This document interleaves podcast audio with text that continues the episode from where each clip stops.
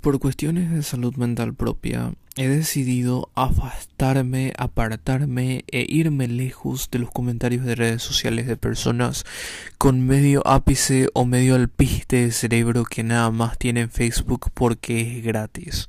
Incluso gastan ese 2000 que tienen de saldo para entrar a comentar sus pelotudeces de analfabetos funcionales que apenas funciona su cerebro para que puedan escribir dos tres palabras al unísono de una voz que se repite en su cabeza que les habla de estupideces que tienen que repetir constantemente para no morir por falta de oxígeno en el cerebro. Estoy cansado de la estupidez de la gente. Incluso el mismo Albert Einstein solía decir de que solamente hay dos cosas infinitas, el universo y la estupidez de la gente, pero que estaba dudando de si el universo era infinito. Esta frase nada más nos demuestra la precariedad de los seres humanos, pero en esta oportunidad no me gustaría hablar en general de los seres humanos, me gustaría hablar específicamente de los paraguayos, de la idiosincrasia paraguaya. Y yo sé que sería una falacia de generalización em, exagerada el hecho de mencionar a todos los paraguayos y mencionar em, o poner en una bolsa a todos los paraguayos como si fueran el mismo cerebro, porque eso sería un gran error, lo cual yo no quiero cometer. Sin embargo, hay que mencionar también de que hay jóvenes bastante destacados, hay jóvenes que envían satélites al espacio paraguayos, hay jóvenes que representan a Paraguay en conferencias de debate de la ONU, hay jóvenes que representan a Paraguay en conferencias de las Naciones Unidas, hay jóvenes destacados que incluso crean nuevas soluciones para problemas en el mundo empresarial o incluso desarrollan productos que pueden salvar vidas humanas, además de prótesis de productos reciclados. Hay mucho talento en los jóvenes paraguayos. Sin embargo, hay un porcentaje de jóvenes paraguayos que está inmerso en la miseria, personas que no pudieron haber sido más afortunados de tener que vivir a costa de los demás a medida de las extorsiones. ¿Y qué tienen en común? Se preguntarán ustedes, estas personas con los políticos, que ambos viven extorsionando hostigando, amedrentando y agrediendo al pueblo paraguayo, a ese pueblo trabajador que día a día se levanta para ir a poder traer dinero para la casa para pagar la colegiatura de los niños, ese joven que tiene que trabajar y estudiar al mismo tiempo para poder ser alguien en la vida en algún momento dado y poder conseguir un trabajo seguro que le permita por lo menos comprarse una casita en un terreno de 12 por 30 que tiene que pagar por el resto de su vida, mientras el político está rascándose los huevos recibiendo una dieta de más de 40 40 millones sin hacer absolutamente nada, yendo a trabajar dos veces por semana. Ese mismo político al cual entra por votación popular entre paréntesis, puesto que es una falacia, una mentira, la mentira más grande que existe, puesto que la democracia es nada más que un lobo disfrazado de cordero. El lobo es la dictadura que está todavía inmersa en nuestras raíces.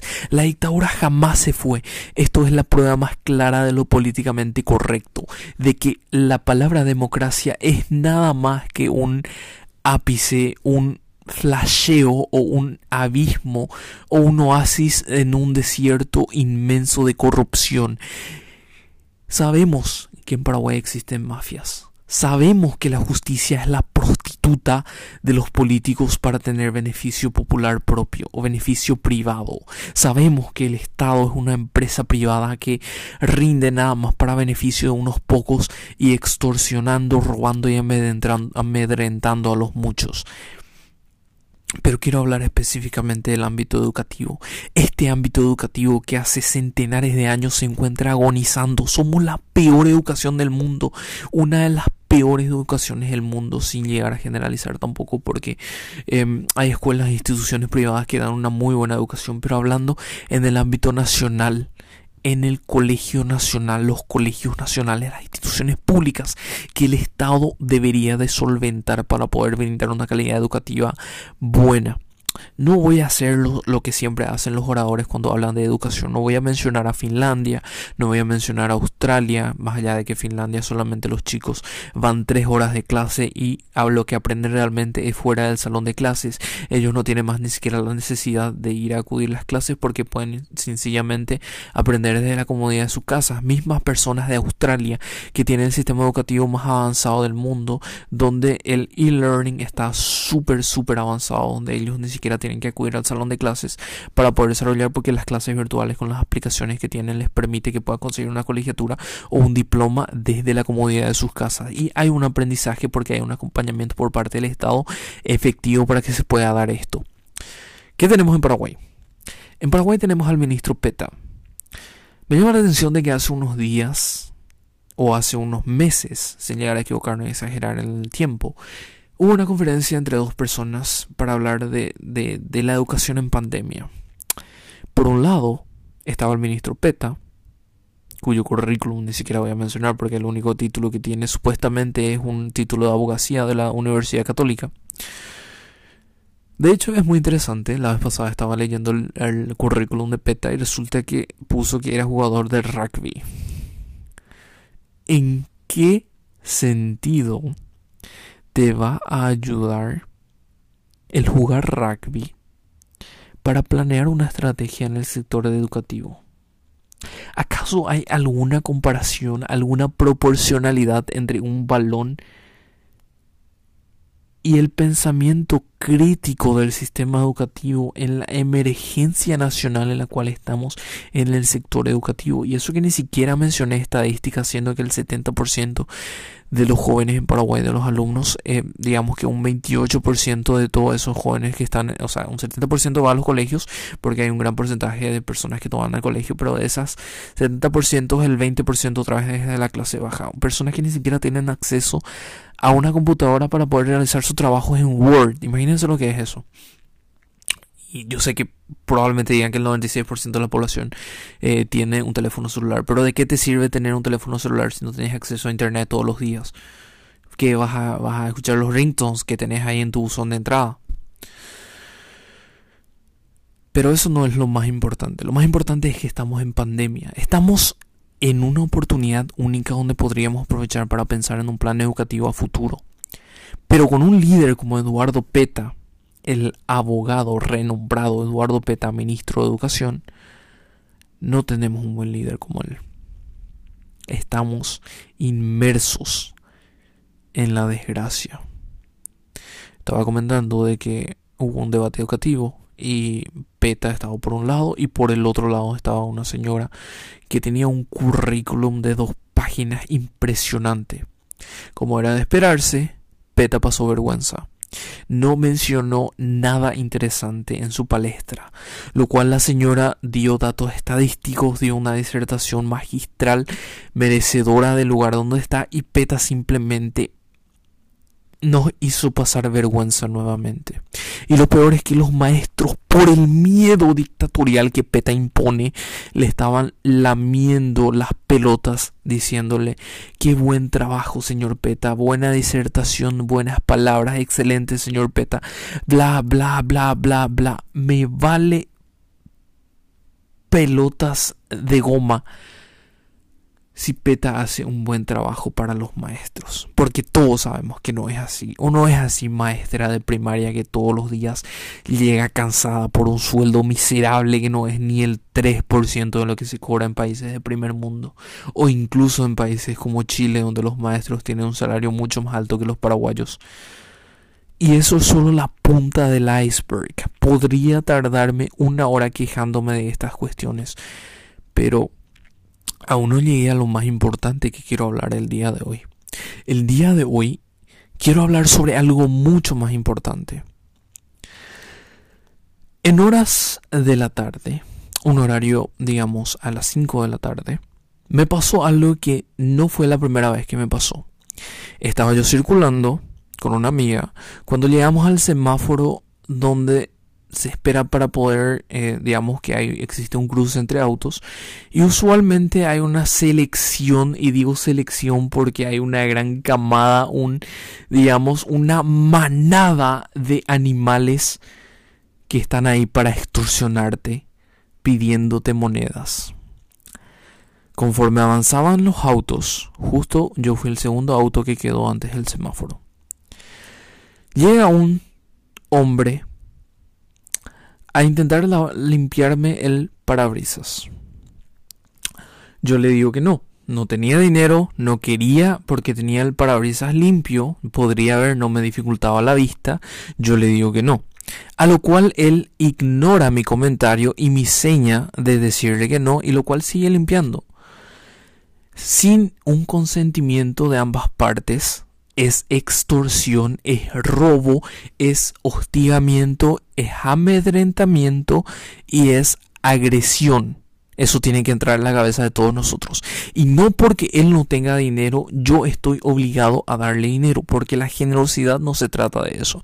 Déjenme decirles que la generosidad no se trata de eso. La generosidad es cuando yo quiero darle dinero. Pero si yo no tengo dinero, no estoy en la obligación de darle dinero a otra persona. Eso tenemos que entender. Y eso no me hace mala persona, ni tampoco dar dinero me hace buena persona. Hay matices en los seres humanos. Todos somos personas grises y cada quien enfrenta su propia batalla y no tenemos por qué ser los héroes de otras personas. Simplemente tenemos que vivir nuestras vidas como se nos cante el culo para así algún día llegamos llegar a ser alguien en la vida porque no sabemos si es que existe vida después de la muerte. Tal vez esta sea nuestra única oportunidad de vivir y la estamos desaprovechando.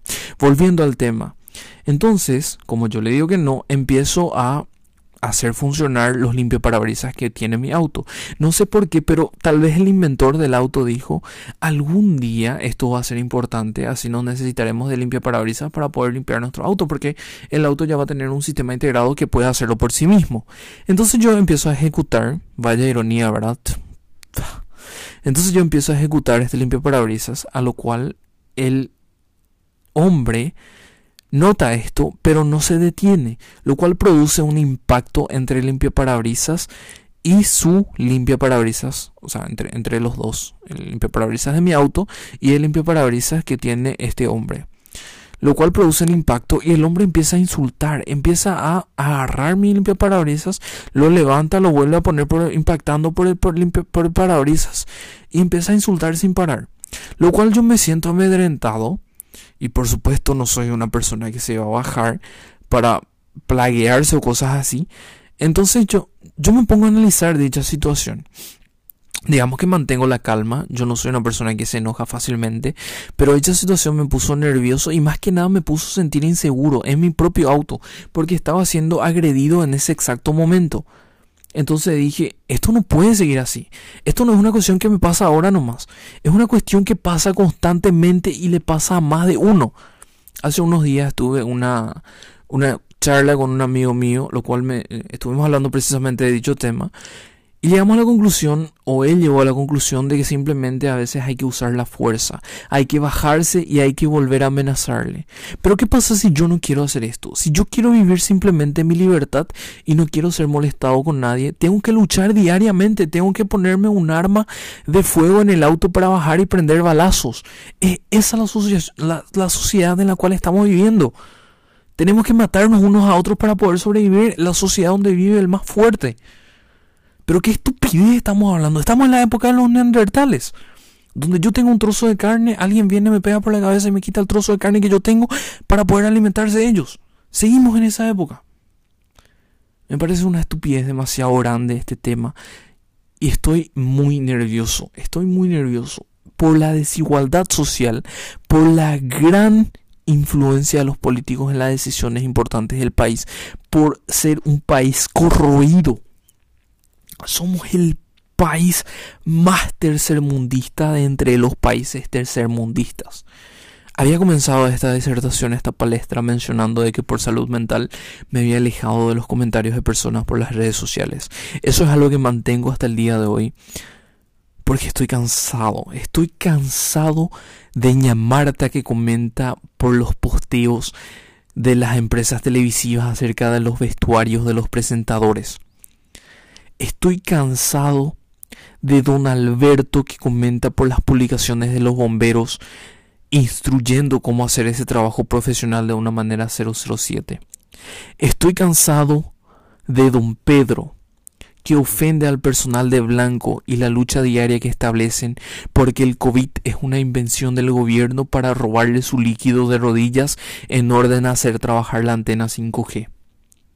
Estoy cansado de la ignorancia idiosincrásica de la gente paraguaya. Estoy cansado.